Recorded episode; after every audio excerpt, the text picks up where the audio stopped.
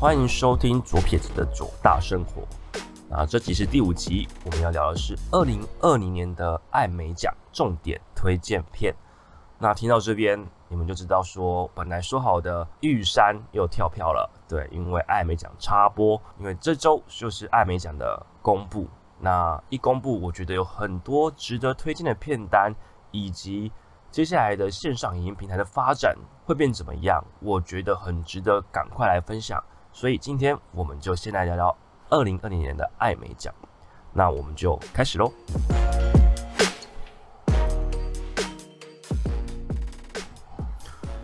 好，那在疫情阶段下，其实电影几乎都没有上到电影院来，反而呢，影集变成今年的主力，所以很多人很多人是转到了去线上影音平台去观看影集的部分，所以大部分的讨论都还是聚焦在哪些影集是好看的，在今年以及去年底的部分，但是重点就是艾美奖可以说是呃影集界的奥斯卡，是他们最主要的战场。那特别是在最近是线上影音的争夺年，那而且在内容为王的时代啊，我觉得从艾美奖去看，到底谁家是赢的，谁家就输的，就很值得去观看。因为接下来的影音平台发展就变得很重要。同时之间，因为内容为王，呃，我们会趁这次机会知道说，哎，哪些影集是公认大受好评的。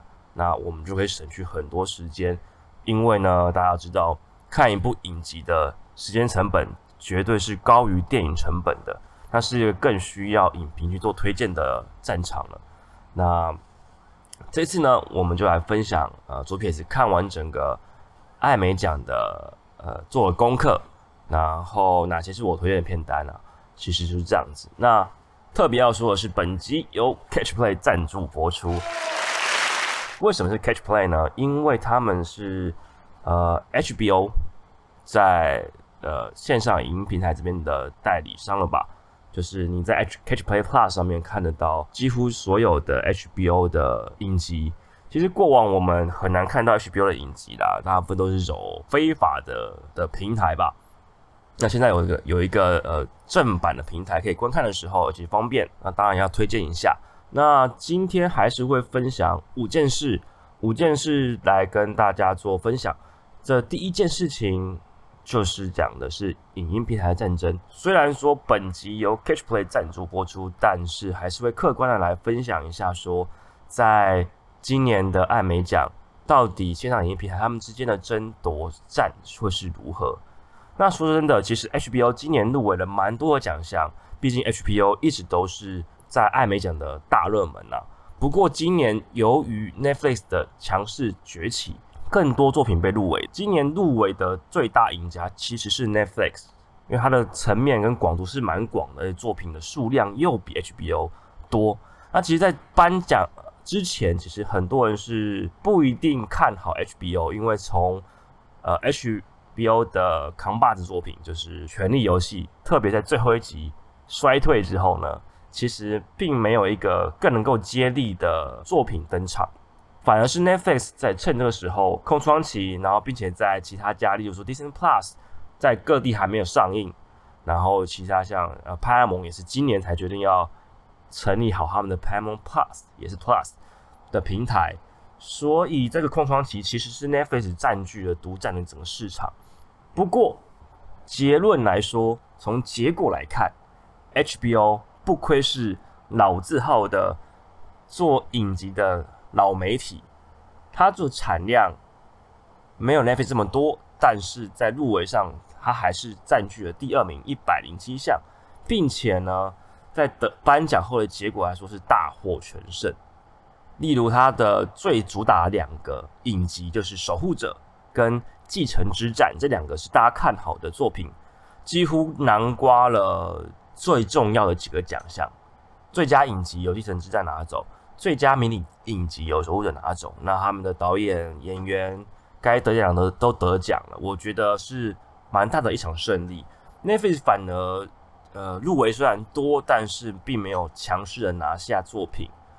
不过，它也帮助了比较不容易被以往被我们看到的影集意外的发现。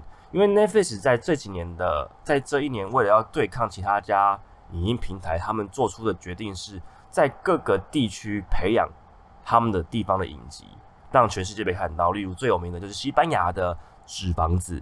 那不过呢，主要我们还是要聊一聊这次在艾美奖 HBO 拿下了几个最重要的奖项。那其实，在呃做准备的阶段啊，就是大家知道说我写了一篇文章，写了三部艾美奖必看的影集跟电影，然后全中这件事情，我觉得其实还蛮幸运的，因为你真的减少了很多浪费的时间啊。因为当我们当初跟 HBO，也就是也就是 Catch Play 他们讨论说，到底我应该要写哪几部的时候，我们讨论了一段时间。然后去决定说我们要看哪一个，因为其实以前我觉得，我觉得以前还蛮开心的地方是说，你决定要看哪部电影，它只花你两个小时，你会知道这部电影的好跟坏。但是你现在要决定我要看这部影集的时候，那一下去就是不得了的时间。例如说《守护者》，它虽然九集不到十集，但是它每一集都是一小时，那你的人生瞬间会超过九小时就消失了。那你赌下去看下去，然后就它。入围一堆却没有得奖的时候，你心就是会很痛，等于是成本太高。这种感觉很像是呃，你身为旅游部落客或是美食部落客，然后你决定自费去某一个地方旅行踩点，然后去了之后才发现说哦，原来编写的都是假的，都是烂的。就是例如说，我去威尼斯踩了很多很多意大利面的店。才发现到哇，怎么大家写都是烂，就是这都是雷啊！然后后来想想，才发现说哦，因为呢，大家这辈子只能去那一次，他们无从比较，所以一去就得写。那写就只能想写好话，因为你其实你如果你是布洛克，他们心态是什么？他们是说我写了啊，我写这部这个餐厅难看难吃，那谁要看？谁要去吃？没有人，影响力就不够大。你要写，当然写好话跟好吃的东西。这件事情就是我觉得是一个一个非常大的盲点啊，特别是在你这辈子只能去一次的地方，那他们竟然都会把它写的好像哎真的很好吃，让你想要去，不然这篇文章就不会发酵了。你不会看一篇说哎这个吃起来很普通，然后你当然就不会去了，那这篇就不会有人转分享了。那对于影集来说，我不会去做这种事情。但是你还是会希望说，你花的时间是对的。当然，看到你觉得不喜欢，当然就不写了。我这次艾美奖还是看了几部，我看了呃有一几个看了一两集之后，觉得嗯这个先放下。对我先来转攻我想看的，我觉得会得奖的。那很幸运的就是我们后来呃讨论的结果说，哎，这三部很适合我写，然后也觉得可能会得奖。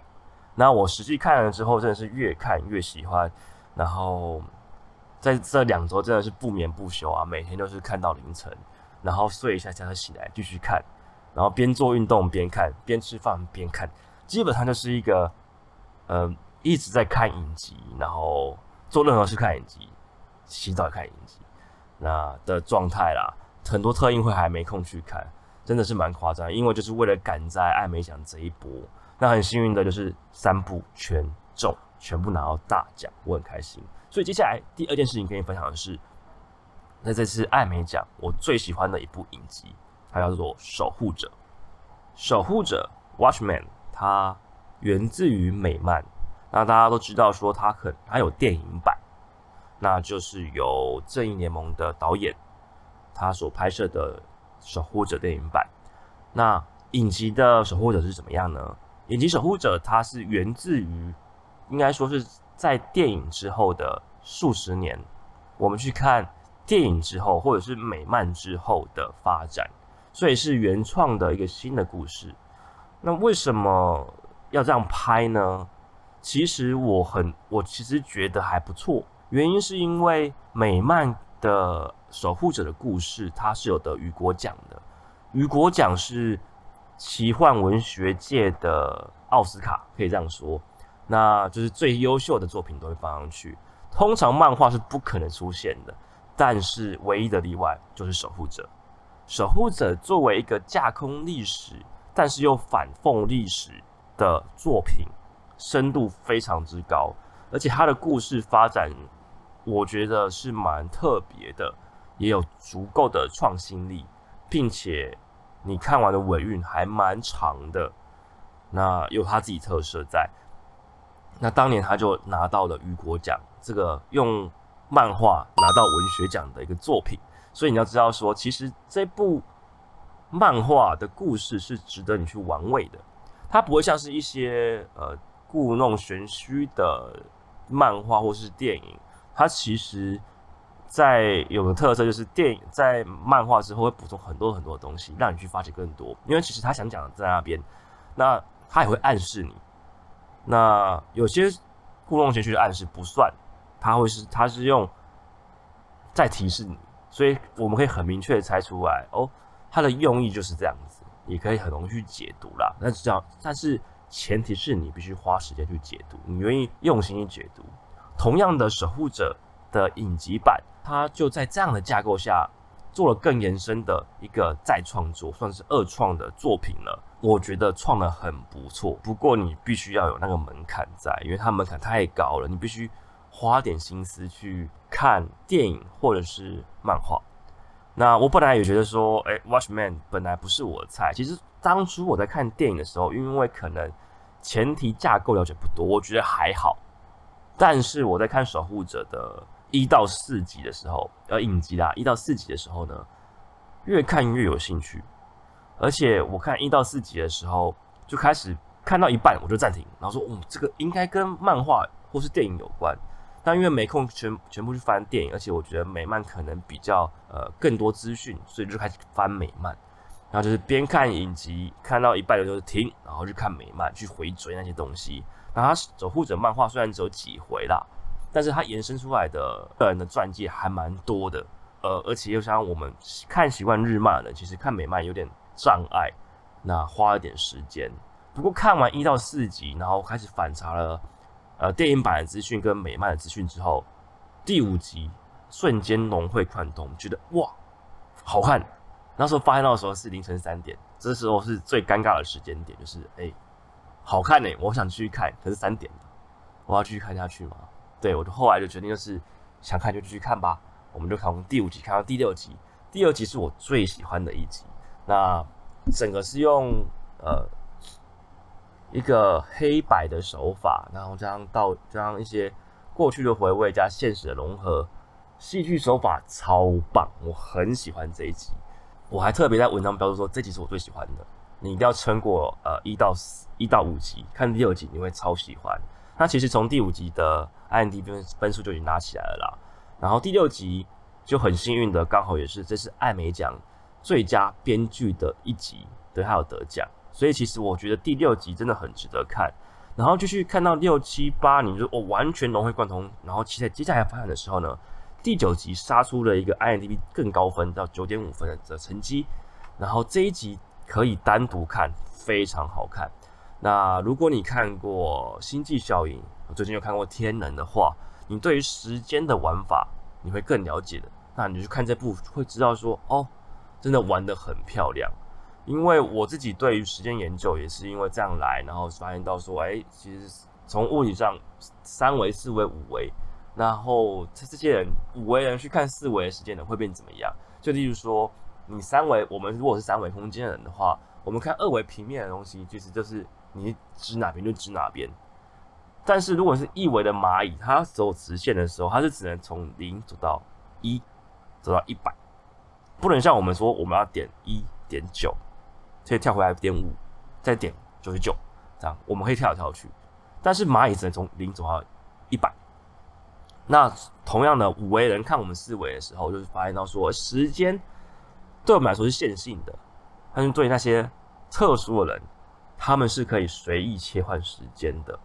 啊，这件这故事在星际交易就玩过。就是当主角被吸入黑洞之后，他看到的世界就是五维世界。那守护者在第九集，我觉得他使用了更好，想错第八集倒数第二集，它是一个玩更漂亮的手法，然后更简单、更直觉，但是更感动。我觉得你看《星际效应》会哭的话，看守护者应该哭更惨。那这一集我没想过这个玩法，这个物理上的观念可以这样使用，是我非常推荐，也直接可以单独去看的影集啦。那但是如果你可以从第一集开始看，我觉得更好，因为整个从头到尾故事是有连接的。那守护者是我看完一次。其实第一次真的，一开头的时候你就觉得很难熬，怎么可能看两次？但是我看完之后，第一个动作是往往前，从第一集开始二刷，因为太多事情、太多观念想要补充了，非常值得再写一篇文章去解析里面的事情。那呃，我发布了我们说是的三部必看的文章之后。其实也有粉丝来跟我反映说：“哎，拜托你写一篇文章去分享分析这些事情。”我觉得其实真的很有必要。那我们就看接下来 Cash Play 会不会让我就是赞助一下，让我可以继续写这篇文章，然后大家一起帮我敲完哦。那守护者是一个我不用赞助我都愿意去写的、去分享、去推广的影集，因为真的好看，真的是在二零二年的一大惊喜了吧？啊，如果我有朋友。愿意看的话，我也很愿意陪他再看一次，因为超过二刷，我觉得可以学到更多东西。我们举例来说，有一集，第二集好了，可能很多人没看懂。那第二集的内容是，呃，主女主角的一个好朋友，她是个白人。那我们前提，如果你看过我的文章，就知道说这个影集其实讲的是种族的问题啦，跟黑色华尔街就是黑人被屠杀的一个事件。这是在当地，就不光是我们国外哦，美国甚至那个那个镇，到现在一百年，快一百年了，都是镇上居民绝口不提的一件事情。可能真的是历经过很多的屠杀跟害怕了吧？那在明年就是一百年周年的时候，我相信会有更多更多的讨论会出现。那加上近期的呃，他们刚好也发生了类似的案件。那整个种族议题又被再次端上，加上川普的强力镇压，我觉得难怪守护者会拿下这么多奖，因为太过于接近现实，就这么巧预言了所有目前你看到新闻上的事情，而且即将发生的事情可能也预言中了吧？他非常有地位。那在第二集，我为什么特别强调说是他的呃片名是一幅画的名字，然后呃结尾。真的就把那幅画聚焦，就是在女主角的朋友他家放了一幅画。那这件事情奇妙之处就是，女主角的朋友大家一直觉得他是好人，但是他家放了这幅画，又加上他藏了其他东西。呃，网络上很多人讨论说他到底是好人还是坏人？那我的答案是可能是坏人，因为这幅画，这幅画是呃，你看我文章的话，我有贴那幅图，那。就是在描绘呃印第安人骑着马，然后很流利的在马上面翻滚，不同动作去展现印第安人他们驾驭马的能力。但是这幅画是白人画出来的。那当初呃应该说蛮多人讨论的就是说，他们是用这种精神，就是白人应该融合印第安人的思维跟技术，学习他们，然后再驾驭他们。主角的好朋友，这位看似跟白人、跟黑人很亲近、很多元融合的人，暗地做了什么事情，以及他的手法，跟这样的这幅画的概念其实有一点像。所以，我透过这样的暗示，加上片片名，又刚好就是这个标题，就是跟画是同样的。我觉得暗示性还蛮大的，可以做一个猜想。那也影响到接下来的呃影集的发展，所以很值得大家去看。花了很多时间讲守护者，因为我真的很喜欢他。接下来的第三件事情讲继承之战，会讲快一点。第四件、第五件可能就更快了，大家就快速带过喽。来，第三件事情要讲的是继承之战。继承之战是最大赢家，就是其实 HBO 用这两部影集就包办了最佳影集跟最佳迷你影集。我不知呃迷你影集其实不迷你啦，一集也一小时。那继承之战呢，已经到第二季了，其实。第一季完全被低估，但第二季整个大暴走，拿了一堆入围，然后实际上也拿到最佳影集，并且拿到最佳电影，呃，最佳的男主角、最佳导演、最佳的编剧。那《边境大局》也是我蛮推荐的一集，在这一集我影集部分我觉得好看、吸引人，那毕竟是那样的生活，而且实景在纽约拍摄，其实整体来说都非常的值得观看。但是我更喜欢它的原因，会是因为它跟实际的媒体大亨是有很强大的影射，是从真实故事翻拍过来的。那这件事情是我更会长知识的部分，让我更喜欢这部影集。呃，它其实影射的对象就是福斯的媒体大亨。这个福斯的媒体大亨叫做鲁伯梅朵，这个大亨，他底下有福斯的娱乐集团，就是说电影二十一世纪福斯，还有汽车福斯的那个集团，以及其他的呃新闻，像福斯新闻、纽约邮报。对他最开始是用报纸起家的啦，那就跟跟影集有点相似。然后他加两个儿子的争夺权，跟他自己争夺权，然后又娶了华裔的太太。叫做邓文迪，因为蛮明显他不是就是白人的太太，然后在剧中他也选择了呃娶了一个一样年轻的，应该是黎巴裔的太太当做他的妻子，而且同样的介入了继承人之战这个这样争夺权呐，方法当然稍微有略有不同。邓文迪是用比较特别的方式，让大亨能够生小孩，用用。他之前冻的精子，然后做试管婴儿，做出了两个小女孩，然后让她的老公在公开媒体上说，这两个小孩虽然跟他哥哥差距非常非常年纪差距很大，但是他们有同样的资格去加入继承继承者之战。那在影集中的片头一开场就可能就是由这个妻子发动的一种继承之战，虽然玩法不太一样啊，但是其实大同小异。那其实我觉得真实世界中关于这个邓文迪，就是他的华裔太太的故事更精彩，值得去反查一下这段过去。因为邓文迪是一个过往经历相当丰富，对男人很有一手。然后在这次跟后来找到了福斯这个巨大的家族的族长在一起之后，差相差年纪差他多，后来可以玩出更多更多花招。我觉得是比影集可能更。更像八卦新闻的一场战争啊！那关于这个媒体大亨的写实对照，以及我们前一部所说的守握守护者里面的呃黑华尔街大屠杀，我都帮大家做好了长知识的时间，那就是把那些背景故事都补充上去了，有很详细的资料，那欢迎大家去我的文章看一下。所以我们就可以跳过喽。继承之战呢，我觉得，呃，我很喜欢，但是更推的是守护者，那是个人的选择啦。大部分人也是蛮喜欢继承之战的，都可以做一个参考。另外要说的就是呢，在这个影集中出现了很多很多我觉得值得看的精品，毕竟是有钱人的上流社会啊。我特别写了一个部分叫做百达翡丽。这是一个非常有名的名贵的手表，非常经典的品牌，应该是世界上最贵的手表之一了，而且可能是名列前茅。哦。因为呢，在统计拍卖史上最贵的手表，十只有七只是它的，地位差不多就跟威士忌里面最贵的威士忌可能叫做麦卡伦，因为。有有拍卖史上十支，可能有好几支都是麦卡伦的威士忌标出来的，所以我们就会列它是最贵的麦卡伦呃最贵的威士忌或手表之一啦，因为它不是独占，对，因为这种是变动的，但是大部分它是贵的。那百达翡丽就是一个富有人的象征，所以你在很多电影中看到它如果一出现，就代表说这个人过的生活是我们难以想象的生活，因为那只手表的价格是天价。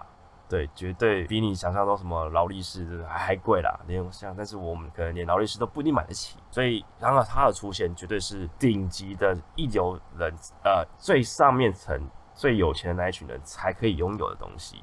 当然里面也是有比较入门款几百万而已的，但拍卖等级的都是呃美金几百几千这样子。讲到这边可能觉得我太过浮夸，但是像是二零一九年。他们又拍出一只最贵的手表，那那一只在呃慈善拍卖会拍出来的手表呢，是三千一百万瑞郎，大约就是九亿六千万台币，它是目前世界上最贵的一只手表了。那就是来自于百达翡丽。那我们看到它出现过的电影有或是影集啊，影集部分，例如说《双面人魔》里面就出现，让有气质的人魔来佩戴，非常的恰当了。因为它是品味就在那边。比较大家可能比较通俗的，例如说杀手保镖，这位保镖在一开头在 Triple A 的阶段的时候，他是一个只做最上流的保镖，最厉害的保镖。那时候住在豪宅，非常漂亮的豪宅，以及开名车。那他的手表放在桌上就是百达翡丽，那一只的二手价都也是几百万，很夸张。好，那第四件事情我们要介绍的就是《坏教育》这部由休杰克曼所主演的电影，改编自全美校园最大骗局，就是校方偷污了公款，然后没被什么人知道，直到事件大还是爆发了嘛。那主角两位休杰克曼以及艾丽森珍妮都是金像奖，就是奥斯卡等级的演员呐。休杰克曼大家都知道，说他用了《悲惨世界》入围最佳影帝。艾丽森·珍妮她不在艾美奖金连续拿好几届了，同时之间她也拿到了奥斯卡最佳女配角奖，也是大家知道的《极品老妈》的老妈。所以她其实演这两位的演技都是没问题的。那在剧情上面，由于编剧就是就是这个学校的学生，所以。他写出来的剧本其实会蛮符合当时候的现的他所看到的一切。我只能说这部影呃电影评价很高，但是它票房在美国啦没有很好，因为美国那时候已经被封锁了，就是整个因为疫情关系被封锁了。那台湾虽然呃我们虽然也是呃疫情高峰，然后不太有人敢去电影院，不过他还是拿下了当时候的新票票房冠军。啊，不要讲错。芯片票房冠军在讲什么？对，那其实你看那花絮，在就是在在上映的时候拍的花，就是在推行销的时候，让主角跟导演去讲说他们家电影怎么怎么样的时候，都是居家隔离状态，每个人都是在家里录的。所以看曼的家想看的话，就去看一下我文章里面有放他的花絮。好，那这部电影我说，呃。他很优秀吗？呃，不错，但是没有到说哦，完全让你亮眼。唯一最亮眼的地方是休杰克曼完全不一样，你不会看过这样的休杰克曼，我是被震惊到了。相信很多人看完也是，嗯，我看的什么？对，是完全不一样的他。如果你期待他演技上有不一样，他不会再只是一个穿着吊嘎的金刚狼，那这部电影值得看。呃，看完之后。他会这部呃这部电影确实得奖了，在艾美奖它是最佳的电影。那我只能说，呃，今年应该没什么几部电影入入围啦，因为大部分都没上嘛。所以在这众多作作品之中，他就算是很优秀的，因为在这个疫情阶段，能上的电影真的不多，而且大作都没上，加上能上的电影中没有几个是大明星主演，所以在这段期间。坏教育是这段期间中表现很不错的电影，同时呢，也是艾美奖的最佳电影。那值不值得看？我觉得就可以看一下喽。好，最后提到一下，就是很快速提到一下，因为我们时间有点超过。哎，就是呃，第五个我想跟你们分享的东西是两部影集，一个叫《富家穷路》，一个叫做。高校十八禁这两部也是你应该要看的影集。《富家穷路》是这次艾美奖的喜剧类的最大赢家，因为他把喜剧类的最佳影集、最佳男主角、最佳女主角、最佳男配角、女配角、最佳导演、编剧，通通都拿走了，一共拿了七个最大奖项。那这个今年刚完结的影集，它其实是加拿大的影集。然后在这一次在美国的上映之后，美国的 Netflix 有上映了，然后才被更多更多人看到。这也是我说，呃，Netflix 它在全把更多更多国家的作品拿出来给全世界看到，是一个呃有蛮大贡献的地方。那可惜的是，就是台湾的 Netflix 是没有这个版权的，所以如果你要看，可能就要跳板，这边是有点可惜的地方。然后最后要讲的就是《高校十八禁》，虽然它是它也是 HBO 的作品，那虽然有比较是高中生，但是好评的部分还蛮高的。然后女主角是他拿下来的，他用非常年轻的演员，然后把今年入围的一堆实力派的资深演员都打败，那很值得大家去看。据说里面的剧情大家都会有共鸣，不像是一般的高高高高生那种片，它比较有一点深度，也值得大家去关注一下。好，那今天就是这次的几部我列出来，在艾美奖之后。大家很值得列入必看片单的几部作品。那如果想要知道更多，就欢迎到我的网站去看更多的资讯的文章，那都写好了，就等。那这次的分享就到这边，希望下一集可以聊聊玉山哦。那我们就先这样，谢谢你的收听，下次见。